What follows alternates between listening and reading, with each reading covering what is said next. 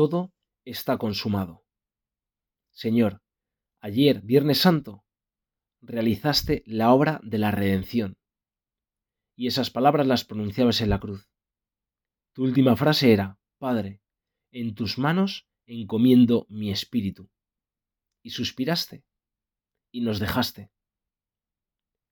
Señor, esos momentos tan complicados, que además de repente irrumpió una gran tormenta, los judíos y los romanos tuvieron prisa por acabar, rompieron las rodillas a los ladrones, mientras que a ti te traspasaron Jesús con esa lanza, tu costado quedó abierto y salió sangre y agua.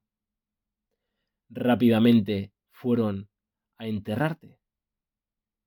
El sábado empezaba con la primera estrella que saliese por la noche, y esa tarde, que iba oscureciendo, a ritmos forzados con esa tormenta, tienen prisa, y menos mal que a pocos metros, a unas decenas de metros, José de Arimatea había excavado en la piedra un sepulcro y allí, Señor, te entierran.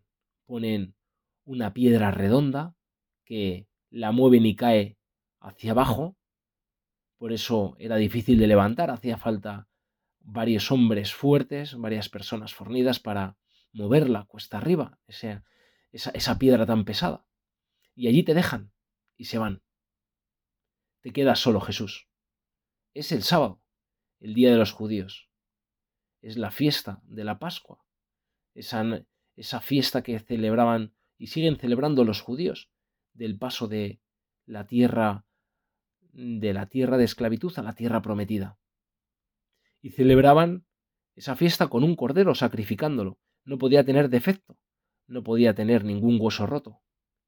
De esta manera afirma San Juan que todo esto sucedió, no te rompió las rodillas, sino eh, la lanza en el costado, porque no se podía romper un solo hueso tuyo, como había afirmado Moisés y Aarón a la hora de celebrar ese ritual de la Pascua con el Cordero. De hecho, en el Salmo, también en uno de los Salmos, en el 34, recoge, Él protege todos sus huesos, ni uno solo de ellos será quebrado. Jesús, la gente se va a sus casas corriendo muchos con dolor, otros con miedo, otros con regocijo. Entre las personas que estaban tranquilas se encontraban los del Sanedrín, esos setenta ancianos, la mayoría de ellos, muchos sacerdotes, fariseos, pero de repente al día siguiente ya están maquinando. Se han dado cuenta, con las prisas, que tú habías dicho que al tercer día ibas a resucitar Jesús. Y no les importa quebrar el día más santo para ellos de, ese año, el sábado de la fiesta de Pascua. Les da igual romper sus reglas.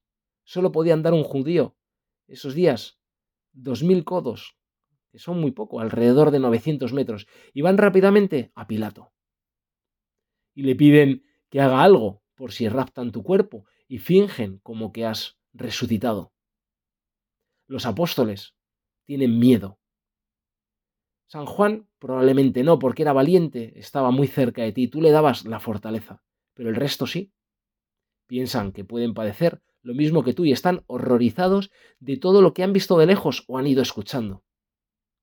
Jesús, que yo no sea uno de los apóstoles, que yo sea como San Juan, que te acompañe toda mi vida hasta en los momentos malos, porque en los momentos malos tú eres el que me acompañará a mí, Jesús. Estos días son días dolorosos y hoy, especialmente, a ti, Señor, no te podemos ver en los agrarios. No podemos rezarte.